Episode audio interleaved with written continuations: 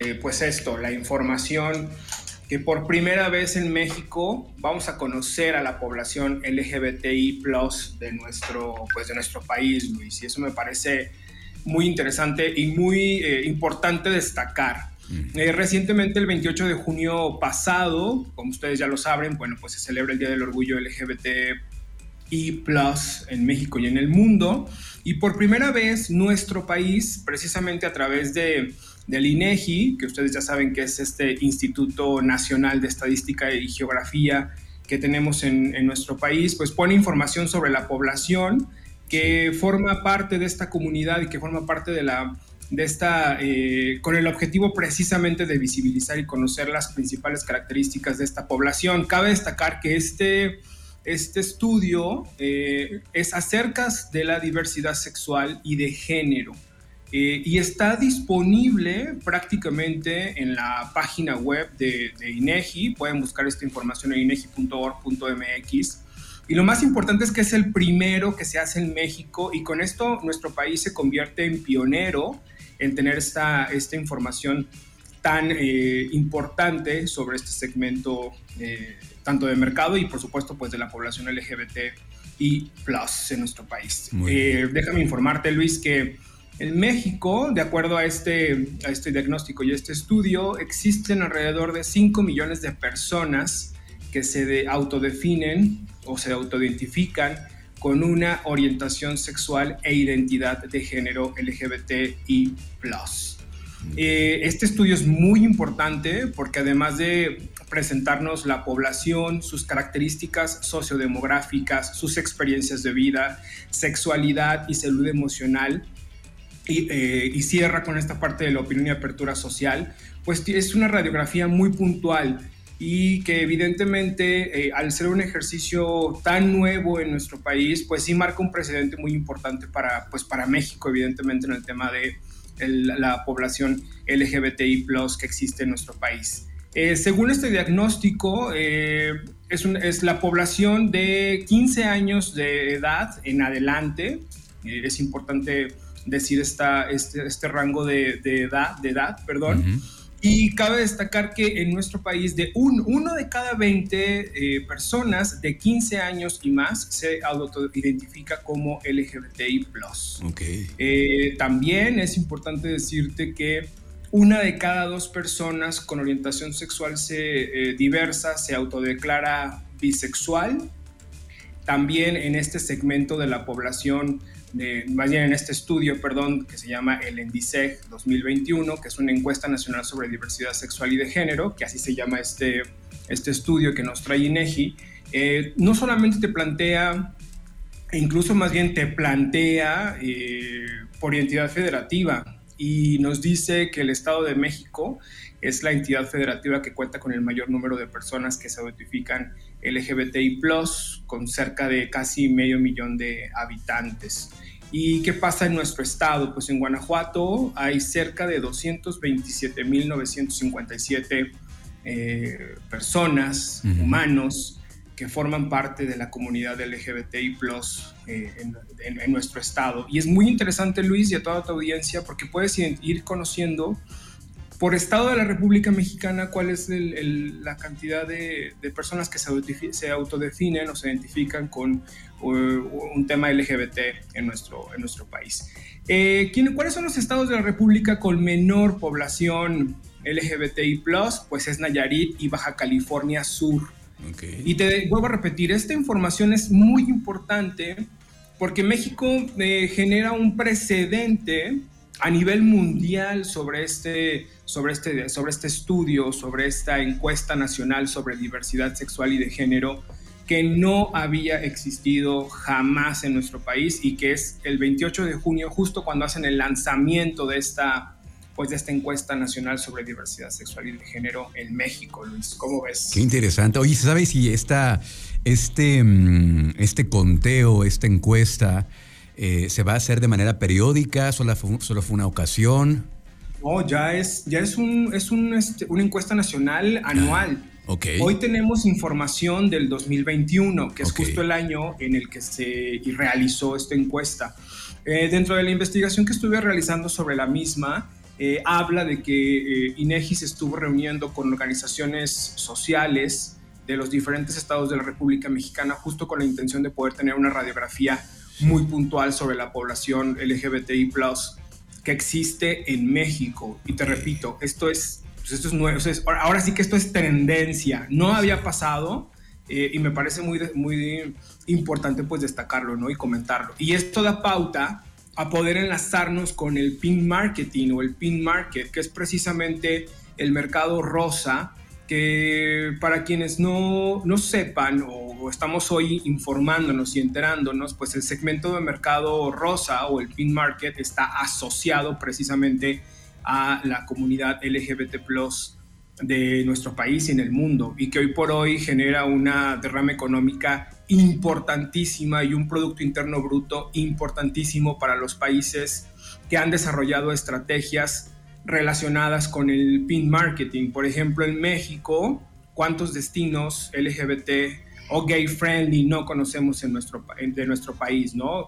Destinos como Puerto Vallarta, el mismo Cancún, eh, la Ciudad de México, por supuesto, Guadalajara son destinos que de una u otra forma han generado estrategias con la intención de poder eh, brindar, eh, pues digamos que todas las facultades para que el segmento de población LGBTI esté, eh, pues digamos que lo más incluyente posible, ¿no?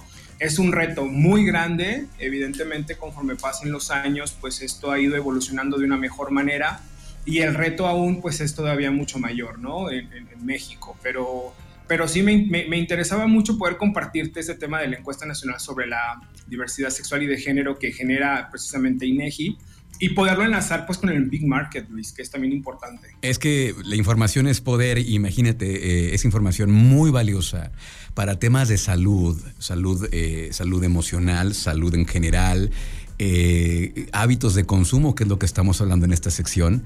¿Cómo está León en ese sentido? Pues el reto con León todavía es bastante, es bastante complejo, Luis, ¿no? Todavía nuestra ciudad necesita eh, tomarse mucho más, mucho más en serio pues sí, este tema de la diversidad sexual y de género que, existe y que es una realidad.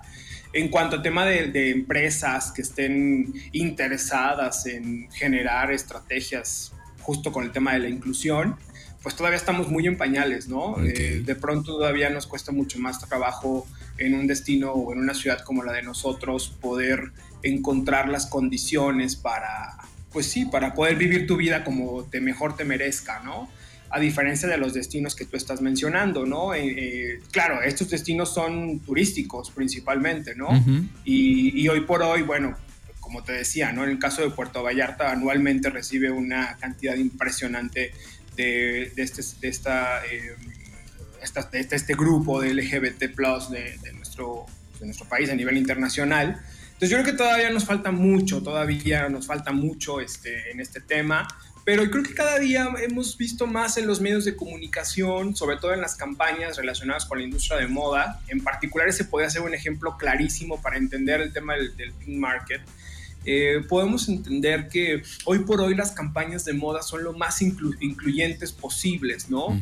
Eh, no solamente eh, en, temas de, cómo te vistes o qué te pones, sino comunican una inclusión como tal, ¿no? ese puede ser un buen ejemplo para entender el pin market, que precisamente la idea es entender cuáles son un poco como las tendencias que veremos o que estamos viviendo ya en este, en este segmento de mercado que es el, el, pin market o mercado rosa, que también así lo podemos este, identificar. Y fíjate que hay tendencias muy interesantes. En general, el, el, común denominador del pin market para este 2022 es muy sencillo y lo voy a resumir en estas, en estas siguientes palabras. Eh, la primera es fluir y difuminar. ¿De qué trata esto? Pues bueno, las marcas dejan fluir su comunicación y su propuesta sin tener una identidad o rol de género establecido.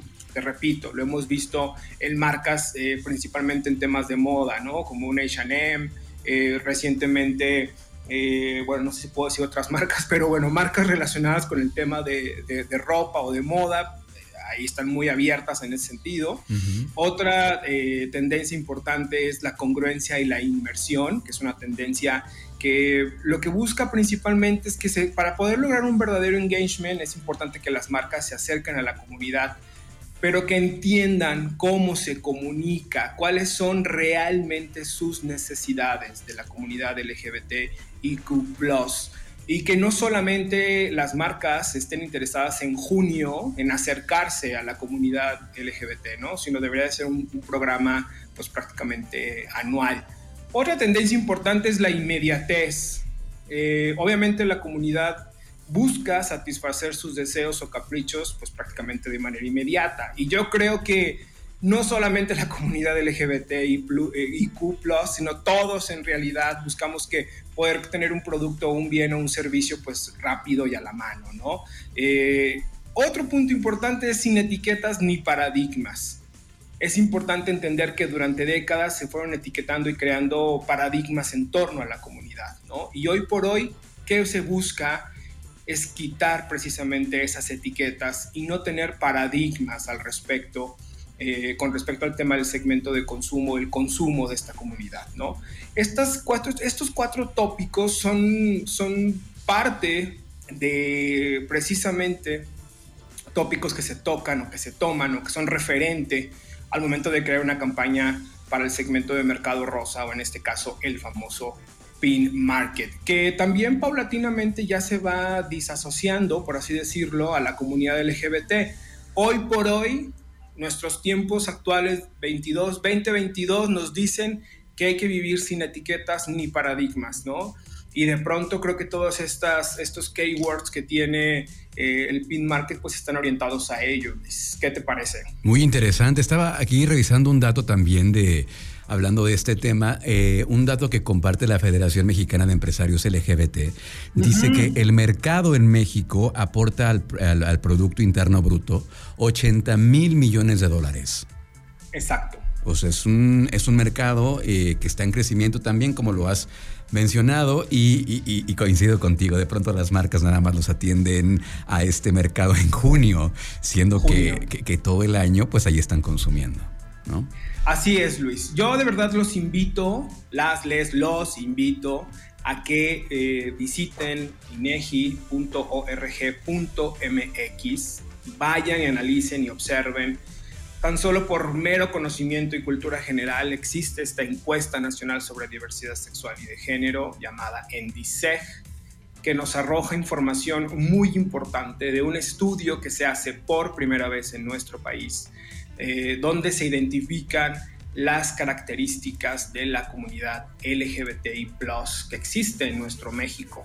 Y que esta información seguramente, si tú eres un estratega de la mercadotecnia o eres un empresario o eres un habitante de este país, pues vale la pena que conozcamos y nos informemos y que a partir de esta información, además de ampliar nuestro criterio, podamos generar mejores estrategias relacionadas con el marketing eh, específicamente rosa o el pin market y sobre todo no dejar de lado pues estos cuatro tópicos puntos que les acabo de mencionar, ¿no? Ya sé que nos vamos, pero vale la pena repetirlo. La congruencia, la inmersión, la inmediatez, sin etiquetas ni paradigmas. Y esa parte es importante tomar en, consideración, Luis. Muchas gracias. Muchísimas gracias, Franco. Pues con esto nos quedamos. Eh, antes de que te vayas, dinos por favor cómo te podemos seguir en redes.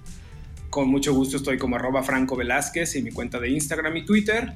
Ahí búsquenme, síganme y compártanme los temas que quieren que toquemos en las próximas participaciones. Un fuerte abrazo para todos y excelente inicio de semana.